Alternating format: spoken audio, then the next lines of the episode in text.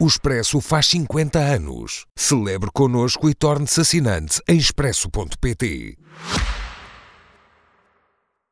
Nós ainda estamos aqui. Bem-vindo. Rocha, estás com ar sério, pá?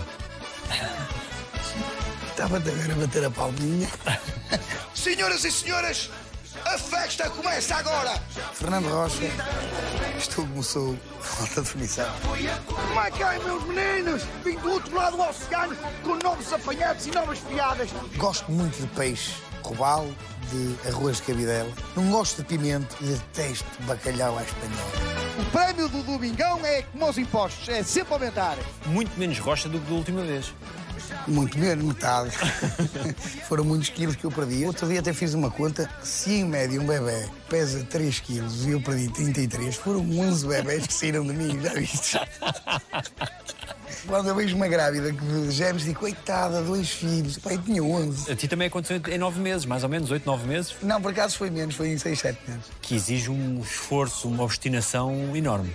muito foco e determinação. Eu acho que não posso dizer que é um processo fácil, se eu dissesse eu estava a enganar as pessoas. Mas é muito, muito, muito compensador. Ganhei muito mais do que aquilo que eu pensava que ia ganhar.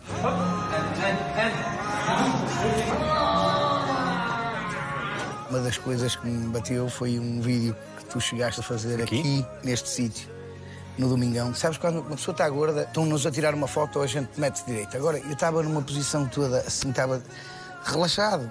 E a minha barriga vinha para aqui, e tu fizeste o vídeo, e depois ainda fizeste assim um zoom. e eu vi assim a barriga e disse: "Ih, eu sou aquele gajo, mas não pode ser. E aquilo deixou-me muito triste. Eu acho que foi a primeira e única vez que fiquei triste por ser gordo. Bateu-me mesmo. É esta a imagem que as outras pessoas veem quando eu estou relaxado e distraído. Eu não me deitei magro e acordei gordo. Não, aquilo é lento e vamos aceitando. A gente vai engordando lentamente e vamos nos habituando e agora mais um bocadinho, quando damos por ela. Estamos gordos, mas não nos estou importado com aquilo. E estava associado também a momentos felizes, de convívio. Sim, tomara eu metade do dinheiro que já investi em comida aqui. Metade. Eu comprava um Porsche à vontade. Porque eu gosto de comer e continuo a gostar de comer. Só que agora aprendi a comer. Eu era capaz de comer fritos, um bife com batata frita e com arroz. Eu, se me apetecer comer uma feijoada às duas da manhã e seguir para a cama, comia. E eu era capaz de estar a comer um almoço, ainda estamos eh, a comer e virar para a minha mulher assim: onde é que vamos jantar logo? E o que é que vamos jantar logo? Eu era muito bom garfo e comia tudo que me aparecesse à frente, desde que me soubesse bem. Agora, uma das coisas que eu comia que eu acho que nunca mais vou fazer é os enchidos, as salsichas. Isso é a pior coisa que podemos meter dentro do nosso corpo.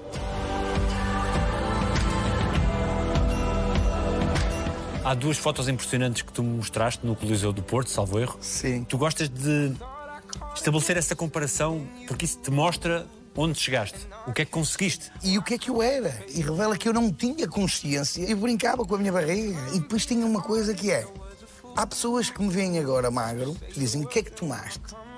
E eu digo: tomei uma atitude. uma coisa que as pessoas não devem de fazer, que é chegar à minha beira assim: olha, estás mais magro, se calhar vais perder a piada. Eu quando apareci, e podemos ver imagens do Levanta-te e Ri, eu era assim, eu era magro. Eu era um Paulo Virata. Eu tinha vindo dos paraquedistas. Estava todo fit, porque eu era um gajo de exercício. E joguei hockey patins. Eu era uma pessoa de desporto. Só que os anos foram passando, a gente senta-se no sofá, começa a ver o alta definição, e ele quer correr bem, comemos e bebemos e tal, e o gajo vai engordando. Quando eu vejo aquele vídeo que tu fizeste, aquilo deixou-me triste. A seguir a Beatriz, da Glam, chegou à minha beira e disse: Queres ser capa da Men's Health? Foi na semana a seguir de teres feito, ou dias depois. E eu disse: Não é agora, não é? Vou aproveitar esta motivação. Porque ser capa da Men's Health para mim foi a minha cenourinha. Não vou mentir que isso deu-me também muita garra para dizer, vou aproveitar. O ser capa para mim não foi a grande cena que eu ganhei. O que eu ganhei foi um estilo de vida saudável que eu adotei para o resto da minha vida. A Rita Vera Ramos fez um processo que foi negociar comigo, da parte da nutrição. Vou-te dar um exemplo. Ela dizia assim: Olha lá, então, o que é que tomas ao pequeno almoço? Eu, meia de leite e um coração misto. E no dia seguinte, eh, uma cevada e um pão com manteiga. E ela, ok. Então, meia de leite e cevada, gostas das duas coisas? Eu disse, gosto. Então, se for só cevada? Bom, está bem, então vamos tirar o leite. Põe a cevada. Gostas de chá? Não costumo beber chá, mas posso experimentar. Ok, então chá e cevada, ir variando. Já me enfiou aqui o chá, que não fazia parte da minha realidade alimentar. Depois, entre o pão e o coração misto, ela tira o coração, fica o pão integral com pouca manteiga. Quando eu dei por mim, nem pouco matei. eu fui reeducando a minha alimentação, mas sem ser drástico, sem ser eh, radical. E acho que quando há muitas de pessoas que dizem: é pá, eu tentei fazer uma dieta, mas eu não consigo, eu gosto tanto de comer, porque foram à faca dizer corta isto, corta aquilo. E isso desanima. Para quem gosta de comer, não é? Uma pessoa fica um bocado desanimada. E acho que aquilo foi um processo gradual e eficaz. Depois de eu ter tirado as fotos, eu voltar à minha vida normal. Vamos lá ver, é como um lutador de UFC antes do combate. Tem que fazer aquela dieta, tem que treinar todos os dias. Eu corria de manhã 10 km, ia treinar e corria mais não sei quantos quilómetros à noite. Estou-me a preparar para o dia do combate. Vamos claro. fazer de quanto é que é isto. O combate já foi, então agora já não preciso estar tão radical, mas tento compensar.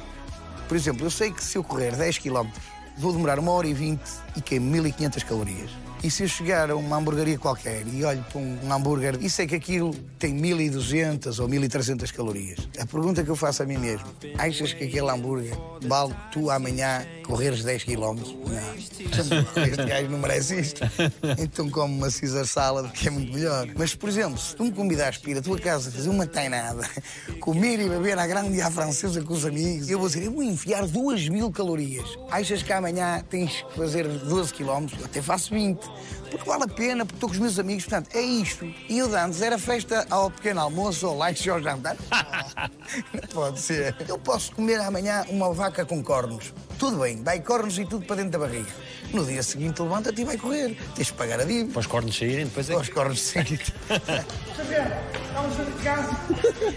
Pode descansar à vontade. Essa decisão foi tomada também em casa. Olha, vou entrar nisto. Sim, o apoio logístico, a Sónia, minha mulher, é que ia às compras, comprava só comida saudável. Qualquer pessoa que queira emagrecer tem que pedir à pessoa de casa que vai fazer as compras diz assim: não compres coisas tóxicas para dentro de casa. Se eu chegar ao frigorífico cheio de fome e quero comer um pacote de batata frita e de uma maçã de presunto, eu abro o frigorífico e se só tiver queijos frescos, iogurtes, coisas saudáveis, e vou dizer, Ei, não há isto? Não. Pronto, vou comer isto. É que só há aquilo que vais comer saudável. Agora, se eu te começo a enfiar lá batata frita, salsichas e coisas que faz mal à saúde, eu abro o frigorífico e vou comer a porcaria que lá está. E o Ilídio, o manager, também, no início, vamos andar, vamos correr. Ele vinha comigo, comprei duas bicicletas, uma para mim e uma para ele, para a gente andar de bicicleta. Fizemos montes de passeios ali pela linha de Cascais. E foi fácil aturar-te em casa? Não, ainda hoje não. O meu corpo ainda está a perguntar o que é que está a acontecer aqui. não é? Eu tinha comprado um fato para a passagem de ano para aí dois meses antes. No dia da passagem de ano, o fato não me apertava. Eu tive que ir com o laser aberto. Eu passei aquela passagem de ano muito triste. De janeiro até agosto, eu perdi estes quilos todos. O meu corpo, com as dietas, com a, a- cena de, de eu estar a fazer exercício, o meu corpo está meio. O que é que está aqui a acontecer? E então isto mexe com o meu estado de espírito, a pontos de eu às vezes estar mais. Irritável. Irritável, sim. Tipo, bom dia, bom dia, o quê? Não me está a chover? E calma, só disse bom dia. Fizeste esse processo ao mesmo tempo que estavas a gravar a Lua de Mel e a fazer o Domingão. fazer dieta no domingão não é fácil. Chega aí o Bruno do Pro Prego e põe a gente a comer pregos, depois vem a senhora dos bolinhos não sei de onde, depois vem o outro que traz não sei o quê, e a gente está aqui, pica aqui, pica acolá. Eu nunca janto no domingo. Eu saio daqui já jantado. Chego a casa vou comer o quê? Não vou comer nada. Como é que fazias na novela? Levavas a marmita? Sim, sim, sim. Levava marmita na novela e bebia águas, mais do que o normal, porque eu não era uma pessoa de beber muita água e fiquei a aprender que nós temos que beber litro e meio de água no mínimo dia. Bebia água, comia frango e salada. No dia seguinte podia ser uma dourada, grelos salteados ou legumes salteados. De vez em quando também comia arroz, por exemplo, carne. A carne eu sei que tenho que comer 150 gramas. E de antes comia 150 vezes 150 gramas. Por exemplo, antes, antes de ir para a cama, imagina que eu ia escrever textos para uma coisa qualquer e a gente, quando está ao computador, o tempo passa, nós nem damos fé. Quando olha, Ei, já são duas, estou cheio de fome. Pão com queijo e depois o queijo era fatias de três dedos. Aquilo tinha que ser mesmo queijo. E agora não, agora sou capaz de beber um iogurte líquido, beber uma gelatina, coisas que eu sei que posso comer antes de ir para a cama que não me vai fazer mal. Nunca pensaste desistir? Não, não, isso não está no meu dicionário, fui para que diz também. Isso não existe, desistir, isso não existe, nunca. Eu posso é, antes de me meter, ponderar se quero ou se vou fazer. Se eu apertar a mão a alguém, para trás já não anda. E nunca caíste em tentação? Também não. Também não, porque eu sei que se o fizesse, não o iria conseguir. A única coisa que eu falhei, e aí eu tenho que assumir, foi quando uma pessoa chegou à minha beira e disse assim: aqui, para a semana vamos gravar, não há crise. e eu devia ter dito: "Ó, Daniel, deixa passar isto, a gente grava uma semana ou duas depois. Então, estava que estava quase. Nem refleti disse eu: ok, vamos embora. E aqueles dias de gravação não pude ir correr como corria, ia de manhã e à noite já não fui, só ia treinar. Houve dias que nem fui treinar e isso atrasou-me o processo, porque eu ia tirar as fotos no dia dos meus anos, dia 2 de julho, e passei a tirar as fotos no dia 28, portanto, de 2 para 28. Foi exatamente o tempo que nós tivemos de gravação de Não Há Crise. Foi a única coisa em que eu derrapei. De resto, a alimentação não cometi erros, fazia tudo o que o PT dizia, fazia tudo o que a nutricionista dizia. Tenho dois PTs, porque como ando sempre Porto e Lisboa, tenho o Filipe no Porto e tenho o Pedro Medeiros aqui em Lisboa. O Pedro Medeiros foi um anjo que me apareceu a mim. Ele entrou-me aqui na cabeça, desbloqueou-me isto tudo. Até nem tem nada a ver com a parte do emagrecimento. Tem a ver com a minha forma de estar na vida. Eu se não gostar de alguma coisa, tu não precisas que ninguém te vá dizer, tu apercebes-te logo por mim. Faço questão de não disfarçar. Eu sou genuíno. Se eu estou zangado, pá, estou zangado. Não vale a pena estar cá. Estou zangado lá, tudo bem. Não, eu fico assim. E às vezes, no trânsito, Pipi, este gajo, não sei o quê. E ele disse, pá, não tragas coisas tóxicas para a tua vida. E eu disse, mas este gajo meteu-se ali, tu és maluco, tu gajo, é eu tenho razão e estás a dizer, olha lá uma coisa. Daqui a uma hora ou duas, este gajo está à tua beira e é um problema na tua vida. Daqui a uma hora ou duas não, porque eu já estou em casa, ele está na casa dele. Então, mano, eu fiquei a pensar naquilo e disse, "Fogo, mas isto pode ser replicado em tudo. Tudo que for tóxico na minha vida, eu posso pensar, daqui a uma hora ou duas, ou daqui a um dia, isto é um problema. Se não for, é pá, passa para o lado. E este foi um dos bloqueios. Agora, tenho 300 mil aloquetes que eu tinha aqui, que vocês chamam Cadeados. de cadeados. tinha não sei quantos cadeados que o Pedro Medeiros, pum, pum, pum, pum. E hoje sou um gajo diferente. Muito melhor eh, a gerir crises, a gerir eh, situações do que o que era antes. De Antes era tudo muito à pele, qualquer coisa eu dizia, agora tenho mais calma, um problema não é assim tão grave. E antes, ei, está a acontecer o quê? O que é que foi? O copo virou. Ah, calma, o copo virou, tem ali outro copo. E eu ficava mais irritadíssimo. No processo de emagrecimento, epá, ele foi incrível. Um polícia mau também, não? Eu gosto de pessoas assim.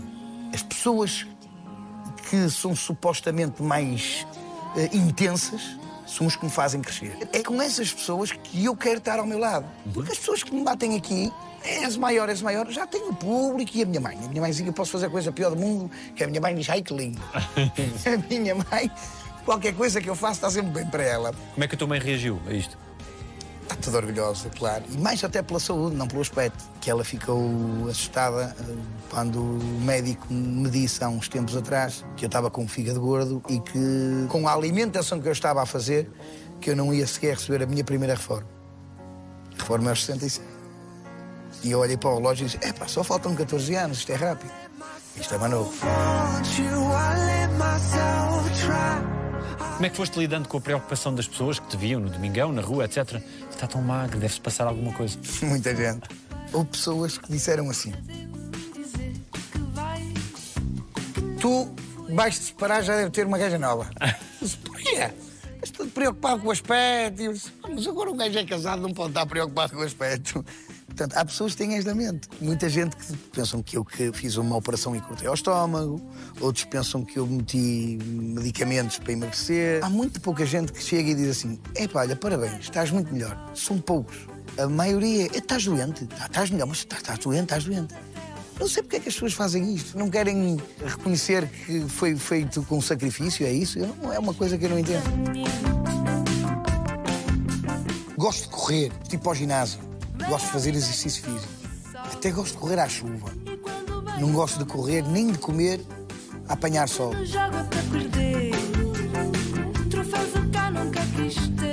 Que papel é que tiveram os teus filhos também neste processo? Epá, os meus filhos foram as pessoas. hum, que sofreram mais com isto porque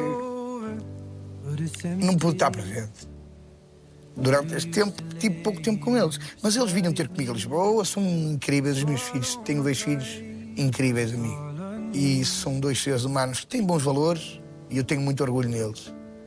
E eles passaram o tempo todo no Porto, e eu passei o tempo todo em Lisboa. E e mais uma vez. hum,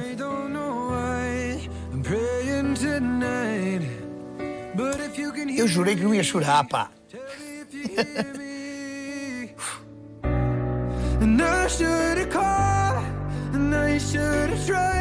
E eles foram os mais, mais prejudicados porque ficaram com o pai ausente durante algum tempo. Não era 100% ausente, de vez em quando eu ia ao norte por causa de espetáculos, etc.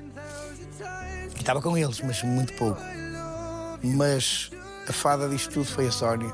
Eu vou-te dizer para tu veres o calibre daquela mulher. Nós decidimos que eu ia ficar em Lisboa para ir treinar todos os dias e quando eu ia ao Porto treinava na one-to-one com o Filipe. A minha mulher vinha uma semana para o Porto e ficava com os filhos. E uma semana para Lisboa e ficava comigo. Era assim. Quando chegava ao fim da semana, e ela dizia, bem, amanhã vou ter com os meninos. E eu, "É, amor, fica mais um dia. Não fico nada. E os miúdos também precisam da mãe.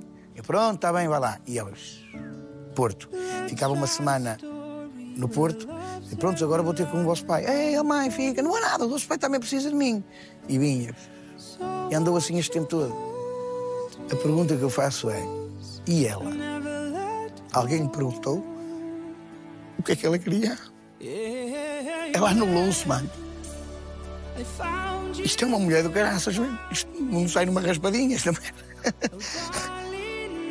Nunca pôs a vontade dela, nunca pôs, olha, mas eu também gostava de ir de férias ou quero ir aqui. Nunca disse nada. Sempre disse, agora vou aqui e fazia-me comida, e ia às compras e não me deixava e batia-me na mão quando eu pegava numa maçã depois de comer uma banana. Já comeste uma banana, já não, não comes a maçã. Sempre preocupada, sempre focada. Depois ia para os filhos, tratar dos filhos. Nunca nenhum de nós parou e disse, olha, e tu o que é que tu queres? Ela anulou-se ela própria e isto é incrível. You're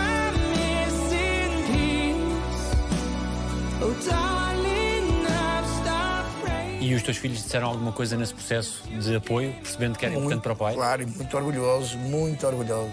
Num bebezinho ah, durante seis meses, agora se pega um copo de vinho e diz: Ó pai, olha que isso tem açúcar. Olha que o álcool está bem? Não te preocupes que amanhã vou correr 10 km. E a Sónia agora também tem o usufruto do resultado destes seis meses. não é? ah, claro, claro que sim. Ela diz uma coisa, foram micro problemas que eu deixei de os ter sem saber. Eu não aguentava mais que uma hora de pé sem me sentar um bocado. Os joelhos doíam. Até eu estava a pegar com 11 bebés. Sabes o que é? Dançar no domingão com 11 bebés ao colo. É preciso ter muita força. Qual foi o peso máximo que tiveste? 103. Deixei de ressonar. Isso foi um benefício para ela, com certeza. Porque uma pessoa quer ir a dormir e o gajo lá. Oh, Aquilo deve ser. Ela beneficiou muito. Para além de outras coisas que não vale a pena estar a falar. Que é amando que se aprende. Com você meu coração acende. Tu queres fazer do teu caso um exemplo, mostrando que toda a gente consegue se quiser? Por baixo de qualquer gordura está um corpo de capa menos Elsa. Está aqui na cabeça das pessoas. Não é, ah, mas eu é que sofro disto, ou tenho tendência para engordar. Não, esquece. Se a pessoa se focar, claro que se for manco, em vez de correr, vou caminhar, mas vou. Mas as pessoas agarram-se, ah, eu tenho um problema aqui, uma verruga. E então sentam-se no sofá e não fazem nada. Não pode. Porque tu sentes que tu estarias nos antípodas daquilo que era possível. Impossível não achava. Achava que, é, vale a pena, já estou com quase 50 anos, vou agora estar aqui a correr para. Ah, não, isto agora é, espero que a morte me leve e pronto. Daqui até à morte vou comer e beber. Era assim que eu pensava. E não, ainda tenho tanto para dar, amigo. Ainda tenho muito para dar. Comecei agora a minha vida de ator. O primeiro convite foi o do Amor Amor. Sou um novato. Então estou todo feliz porque Aquilo que eu consegui fazer numa carreira de 23 anos de humorista, eu posso fazer a mesma carreira e crescer e subir exatamente igual na carreira da ficção, da representação, do teatro. Fui convidado para fazer uma peça de teatro da Companhia Tenda e foi um orgulho muito grande terem-me convidado para fazer a peça, porque se eu sou o gajo quando entro para a televisão, levo com o rótulo, é o gajo das anedotas que só sabe dizer caralho. Recebo uma proposta para fazer uma peça de teatro chamada O Freud Explica. Pá, acho que muita gente dizia que eu só tinha sucesso porque dizia palavrões nas anedotas. Que não é verdade, porque o primeiro concurso que eu ganhei, nenhum palavrão podia dizer e fui o vencedor daquilo. Mas isso é para o lado em que eu dou melhor. Há muita gente ainda do nosso meio que dizem, ah, eu fazia uma ideia diferente de ti. E eu, em tom de brincadeira, digo: Eu sei, pensavas que eu agora arrotava, coçava os tomates e batia na minha mulher, não é? E eu sei, também não é tanto, estou a exagerar, não é? Mas é um bocado isso. A persona que eu adotei no palco, do Tibúrcio, do Tone, do gajo do palito na boca, ó filha, estou bom e tal. As pessoas pensam, o gajo é aquilo. Mas eu nem me preocupei em ter que mostrar às pessoas quem eu sou. Não, a coisa vai acontecendo com naturalidade. Eu vou continuando a ser eu e eu sou a pessoa mais genuína que posso ser. Eu não ponho capas do politicamente correto. Eu sou mau mentiroso. Sou um esquecido. Eu se te mentir, tu vais-me apanhar ali na curva. Eu quero ser o que sou. E quem gostar, gosta. Quem não gostar, não gosta. Mas isso demorou algum tempo as pessoas dizerem este rapaz não é o mesmo que eu conheci no palco a contar aquelas anedotas. Mas é um processo longo. E foi ao longo deste processo um estímulo também grande tu fazeres aquilo que gostas. Sim, sim. Não digas nada disto ao meu diretor, Ok. mas eu acho que devia de pagar para fazer isto. Porque eu gosto disto. Vamos falar sobre isso. Eu gosto muito disto. Meu amigo deve pegar nisto que aqui está e ir lá fora ter com os clientes assim que o corpito já mostra, porque foi por isso que eu lhe paguei, para você ser o mites deste bar. Está a entenderem? O que é que foi mais difícil na novela? Eu ia acordar muito cedo. Tive que acordar muito cedo para mim. Estava completamente fora dos meus hábitos. Fazer espetáculos à noite. E acordava sempre depois de meio-dia, quando eu tenho que acordar às sete, porque apanha-se trânsito, porque para chegar a tempo às gravações. Agora, no processo da novela em si, nada foi difícil. Foi tudo presentes que me davam. Uma conversa com o Renato Godinho, que foi das pessoas que mais me fez crescer. Foi a minha casa, à noite, sentámos-nos lá no meu pátio, a desfolhar e ele, olha aqui, faz assim, deves fazer assim, deves fazer assim, deves fazer assim. Foi incrível. O trabalhar com a Margarida Carpinteiro foi incrível e é um orgulho para mim. Adoro o Pedro. O Pedro foi uma surpresa muito agradável. A Mariana Pacheco é uma querida. Eu acho que gosto de todos. gosto de todos. O que é que foi mais divertido? As buchas que eu meti. Eu gostava de meter buchas ali. O takeaway é teu? O embrulho que até com ele. Embrulha que é takeaway. O Não Há Crise, em tempo de pandemia, foi um processo exigente de contar anedotas às pessoas no meio da rua? E houve uma altura, não nesta temporada, na outra, que a malta não queria proximidade, as pessoas afastavam-se muito. Sabes que fui a primeira figura pública a ter este problema. Passei uns dias muito maus. Porque ainda ninguém sabia nada, sabes? Era muito no início. E a pior coisa que se pode fazer quando se tem Covid é ver notícias. As notícias era Covid, Covid, morreram não sei quantos, morreram não sei quantos. E tu estás com o Covid a ver aquilo, não é bom.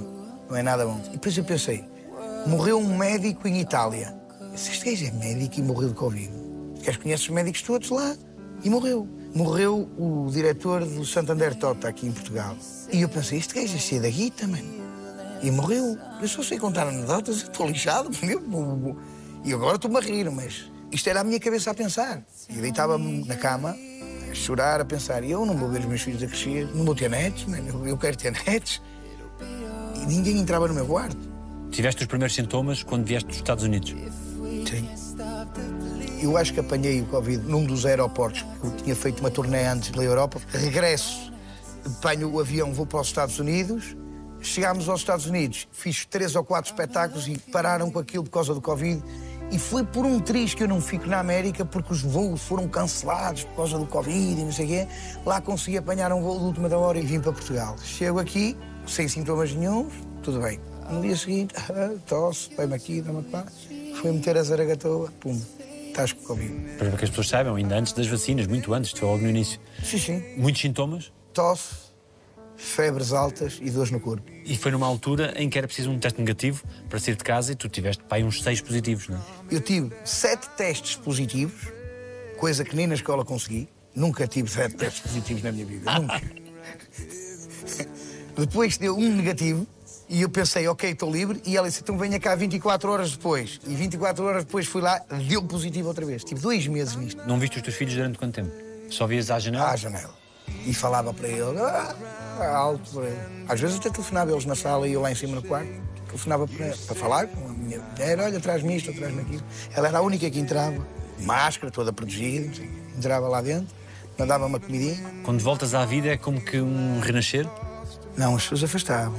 Ao início as pessoas afastavam-se um bocado. Tipo, oh, então, vem, de longe, lá. Mas tem Covid.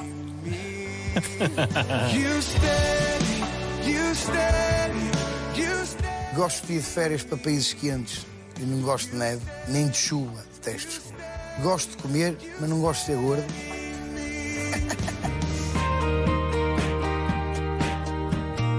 Tornaste-te polícia dos teus amigos por causa da questão do físico e. Um bocadinho.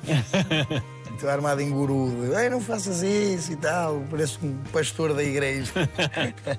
Mas é para bem deles. E eu, neste momento, e eu acho que é isso que eu gostava que acontecesse com este processo da Men's Health. As pessoas pensassem, os Fernandes Rochas da vida, que dizem, eu sou gordo, mas sou feliz. Não são.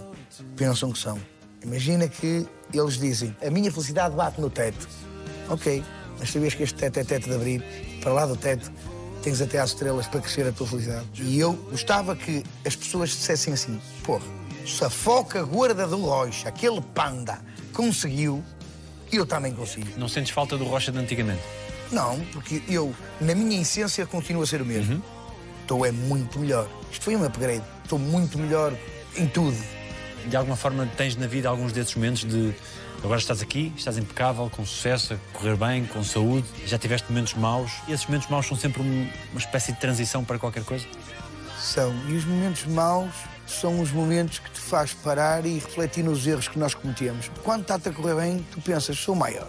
Mas quando corre mal, espera aí, alguma coisa fiz mal. Afinal, eu não sou infalível. E deixa-te humilde. Quando bates com a cabeça no chão, quando estás a passar um mau momento na tua vida, é a parte da vida que nós refletimos que afinal nós não somos assim o supra-sumo e o rei da cocada. Não é.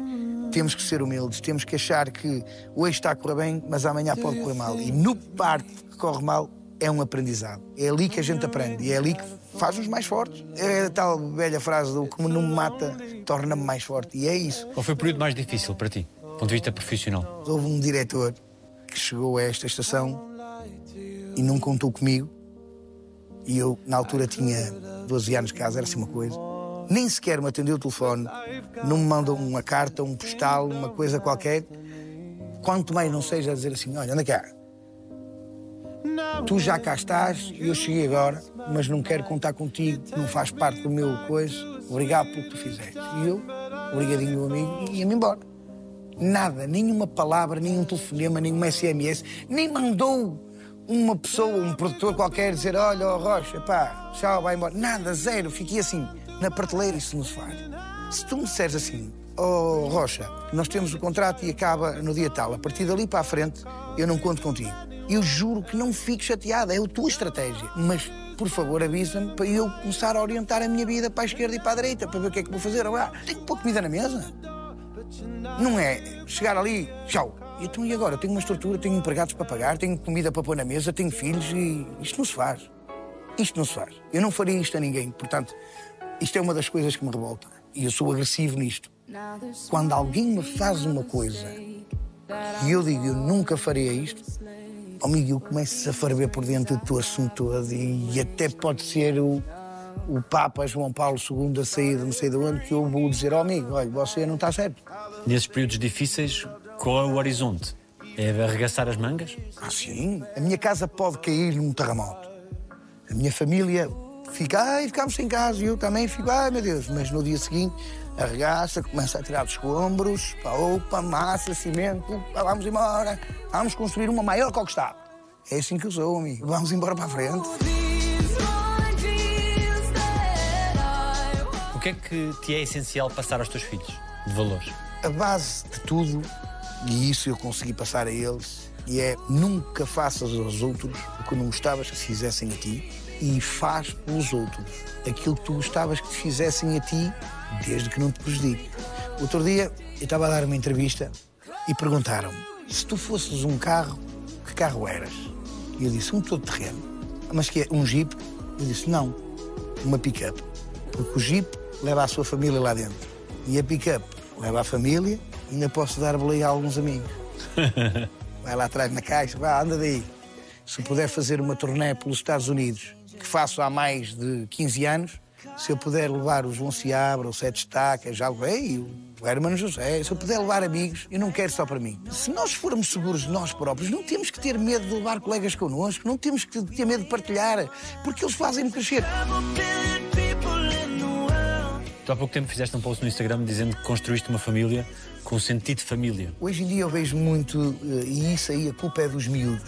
Esta geração tem que ter esse cuidado, tem que evitar isso. Que é, como é que correu a escola? Correu bem. Então como é que foi o teu dia? Foi bom. Isto não. O teu dia tem 24 horas e respondes ao teu pai, foi bom. Não, explica-me, como é que correu o teu dia? Acordaste bem, estavas bem disposto. Depois foste para a escola, correu-te bem, aprendeste alguma coisa diferente. E haver esta comunicação, porque depois um pai ou uma mãe, como tem muito mais experiência de vida do que um filho, mesmo que ele esteja a esconder algum problema, ele vai perceber há aqui alguma coisa que não está a correr bem. E pode ajudar, porque os pais estão para ajudar, não somos nenhum bichos, papões, não é? E acho que esse sentido de família é comunicarmos todos uns com os outros, tentarmos conversar uns com os outros e partilhar. Olha, eu saio daqui, vou ligar à minha mulher, olha, já acabou, correu bem. Eu acho que é isto. E depois outra coisa que eu lhes transmiti ainda, a Chico Espartice é uma gazua. A gazua são dois ferrinhos que abre qualquer porta, mas precisas de estroncar, precisas de fazer ali uma forçazinha para poderes entrar. A humildade é o dono da casa que te deu as chaves. Pega lá. Quando quiseres, entra na minha casa. E muitos jovens pensam que a humildade é fraqueza, é fragilidade. E não é. A humildade não é fragilidade. E é isto que eu transmiti aos meus filhos. E disse: ser chico esperto, arrogante, presunçoso, armado em pato bravo, pode ser uma gazua que estroncas a porta para entrar. Tens que estroncar a porta. Se fores uma pessoa humilde, não precisas de estroncar a porta. O dono da porta vai ter todo o prazer de te dar a chave para tu poderes entrar à hora que quiseres. Há duas coisas que tu disseste também que são essenciais para ti: proteger a Sónia e os teus putos sempre e nunca os desiludir. Se bem que já desiludi. É impossível porque eu não sou perfeito. Às vezes estou mais irritado e digo assim uma coisa, ai, não sei o quê. E depois é, quando nós estamos irritados, descarregamos sempre nas pessoas que nós mais amamos e que nos amam mais. E isso é um erro. Mas é o que é, às vezes acontece. Mas grandes desilusões nunca lhes causei. E esse sentido de proteção é permanente. Com certeza, dou a minha vida por eles. Mas quando eu digo dou a minha vida por eles, não é no sentido figurado, é literal. Se eu tiver que morrer para salvar uma daquelas três pessoas, mais o Ilídio também está incluído. O Ilídio é como um irmão para mim. E eu faço. O que é que mais valorizas nos outros? Franqueza. Nem que me insulte. Mas vou respeitar aquele gajo, porque ele teve a coragem de me insultar. Ele disse aquilo que pensava na minha cara. Tem valor aquele gajo. É assim que eu penso. Gosto de comédia, não gosto de ler, gosto de ver filmes. Gosto de música blues e rock. Não gosto de música romântica. O que é que te orgulha mais em ser português? Primeiro temos um país onde temos tudo. Tens neve, praias, verdura, tens ali os jerez, tens deserto, tens no Alentejo planícies de deserto, tens tudo. Tens um povo fantástico. Quando eu tenho amigos, imagina o Vitor Sarro, que é um humorista brasileiro, estava comigo no carro e eu parei no semáforo, no Porto, à uma ou duas da manhã, e ele disse: Está tá maluco, está parando no, no, no sinal. Eu disse: Então, está vermelho, que lá no Brasil é que sempre andar. É que se paras no Brasil somos roubados. E nós não temos isto aqui, nós não temos esta criminalidade que existe. Nós somos um país seguro, somos um povo fantástico. E temos muita gente fora do país em que ainda está muito por explorar. Muito por explorar. Eu sempre faço as turnés, eu vou a sítios incríveis, com pessoas fantásticas, recebem-nos com toda a pompa e circunstância. Sou recebido nos aeroportos de limusine, Depois vou comer a casa deles. Pá, é incrível. Isto Conhecem-te como um dos deles. Sim, sim, com certeza. Eu, quando vou à América, já não fico nos hotéis, fico na casa do Bruno. Somos família. É isto que nós temos no nosso povo. Eu estou a dar exemplos da minha vida e da minha experiência pessoal, mas qualquer pessoa que neste momento esteja a ver este programa deve dizer: yeah, a mim também me aconteceu isto, a ti também já te aconteceu. Coisas que provam que nós somos um povo calmo e sereno e hospitaleiros. Comunidade, ergue-se a mesma bandeira. Gosto de pessoas genuínas, não gosto de hipocrisia. Gosto de comer fruta.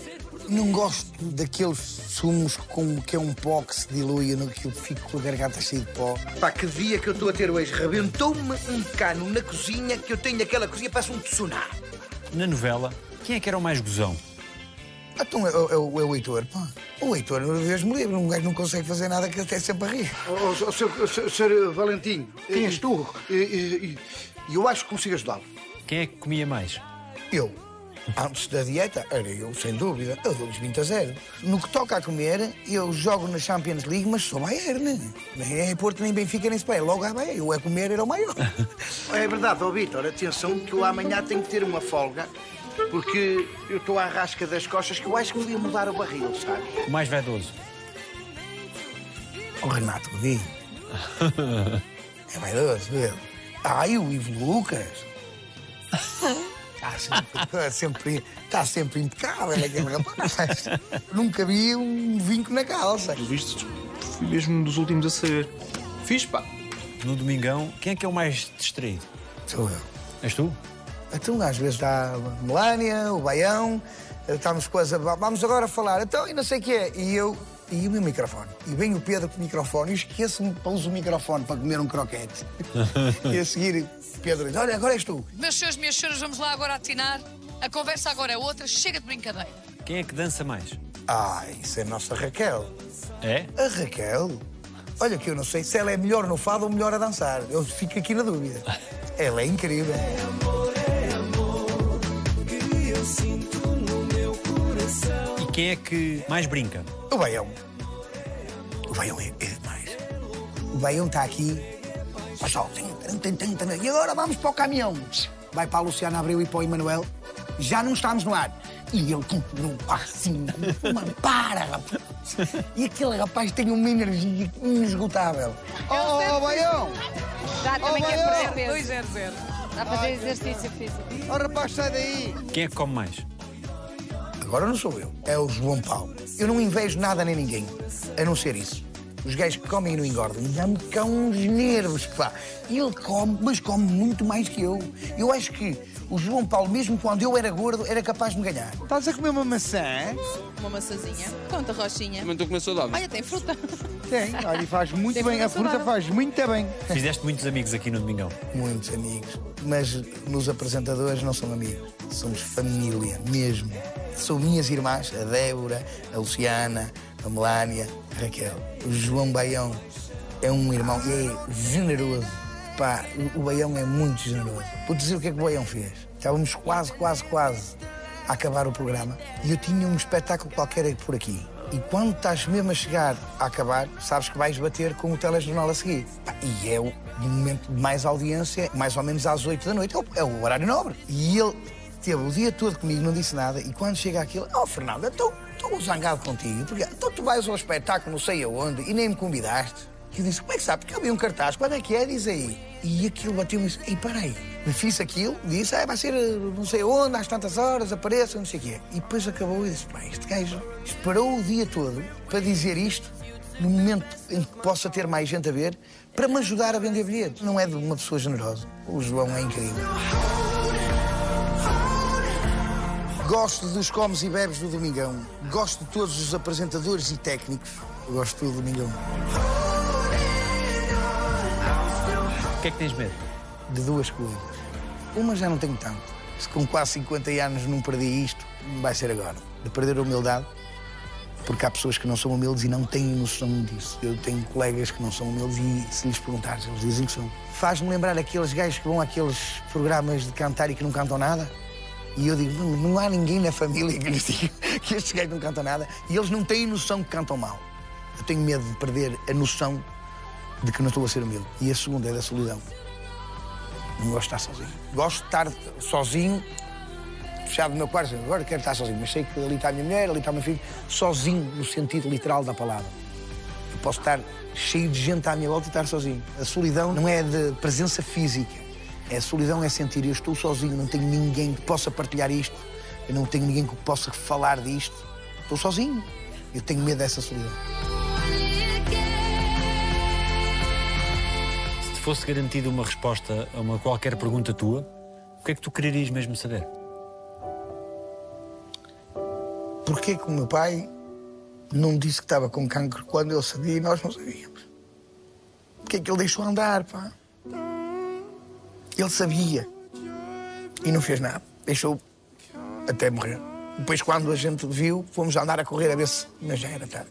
Se ele tivesse falado no primeiro sintoma que teve, se tivesse comentado com a família, se calhar ele não estava aqui. Porquê é que achas que ele não disse? É a pergunta que eu gostava de saber. Eu não sei mesmo porque é que ele o fez. Ele é um homem culto, ele era um homem inteligente, ponderado. Os valores que eu tenho e que transmitiu aos meus filhos foi ele, que me- ele e a minha mãe, mas, mas era mais ele, que a minha mãe é mais brincalhona. Quando diz o Fernando Rocha brincalhão no palco, é a Fatinha. É a minha mãe. Ponto. Quando estamos a falar de coisas sérias, de manter a palavra, de apertar a mão e cumprir, é o senhor Fernando Rocha, porque ele também se chamava Fernando Rocha. O que é que achas que ele diria agora? Não dizia altura? nada, ria-se e o bigode dele fazia assim. A rir-se. E ele não falava, ele era de poucas falas, mas o olhar dele e o riso dele era, era de orgulho. Se ele estivesse aqui, estava orgulhosíssimo, mas era capaz de não dizer nada. Só depois de eu sair daqui é que ele era capaz de. Tiveste bem, mas não é de grandes sofrias. Ei, filho, tiveste bem. Não, isso é minha mãe. O meu pai, eu chegava a casa e dizia assim, pai, tive um teste positivo, 90%. Então não fizeste mais que a tua obrigação. É o teu trabalho. Era isto. Se eu tivesse 100%, ah, porra, rapaz. Não foram muitas as vezes que ele disse isso. Alguém te deve um pedido de desculpas. Sim. Sim, com certeza. Assim como eu também devo pedir desculpas a pessoas que nunca deixei de pedir. Faço-o sempre. Mas há pessoas que me devem desculpa e uns pedem e outros não. São personalidades. Estás zangado com alguém? Não. Zangado não, só podia estar zangado se essa pessoa fosse do meu núcleo restrito de amigos e que me tivesse atraiçoado. Portanto, se houve um alguém que me fez alguma coisa e que me prejudicou, eu não estou zangado, mas não faz parte da minha vida, não são meus amigos. Para mim, não estou zangado se passar por essa pessoa, cumprimento, mas não estou zangado propriamente com ninguém, não. Qual foi a melhor coisa que disseram sobre ti? Se um dia pudesse estar no caixão morto e pudesse ouvir, as pessoas o que eu gostava que eles dissessem é: Este gajo chegou onde chegou sem nunca prejudicar ninguém. E eu já ouvi isto e é isto que eu gostei de ouvir. Eu posso olhar para trás não prejudiquei ninguém para chegar onde cheguei e ainda dei boleia a alguns. E alguns me deram agradecer. E outros ainda me atraiçoaram. Houve pessoas que chegaram a ligar para o meu empresário da América depois de eu os levar e disseram assim: Olha, queremos ir aí, mas com uma condição: o Rocha não pode ir. Isto aconteceu. E sabes o que é que eu fiz? Cheguei a contratar essa pessoa outra vez para ir ao piso em pé. Eu estou a ajudar colegas. E eu é que estou certo. Portanto, ele é que está errado. Portanto, a atitude dele fica com ele. A minha fica comigo. O que é que gostavas que os teus miúdos dissessem um dia aos seus filhos sobre o avô? Eu gostava que os meus filhos dissessem: Eu vou ser para os meus filhos o que o pai foi para mim. Mas se forem melhores, melhor ainda. Às vezes os meus filhos dizem obrigado, pai, por alguma coisa. E isso é incrível. Vou com a minha filha uma Zara. Queres aquela camisa, filho? Ah, tá sim, pai. Dou, ah, pi, pi, pi, pi. Pega, filho. Saímos da loja, sai cá fora, dá-me um beijo. Obrigado. Isto é raro acontecer. Outros recebem, tchau, boa noite, até amanhã, não diz nada, é só para dar. E eles agradecem, são agradecidos. E eu gostava muito que os meus filhos pudessem olhar para mim e dizer assim: olha, eu sou o que sou, mas vou tentar ser melhor e transmitir aos meus filhos. E eu digo-lhes a eles, quando eles dizem obrigado, se queres me agradecer, fazes aos meus netos aquilo que eu estou a fazer por ti. E já está, bem pago. O que é que dizem os teus olhos? Obrigado. Daniel, obrigado. Obrigado. Estamos aqui.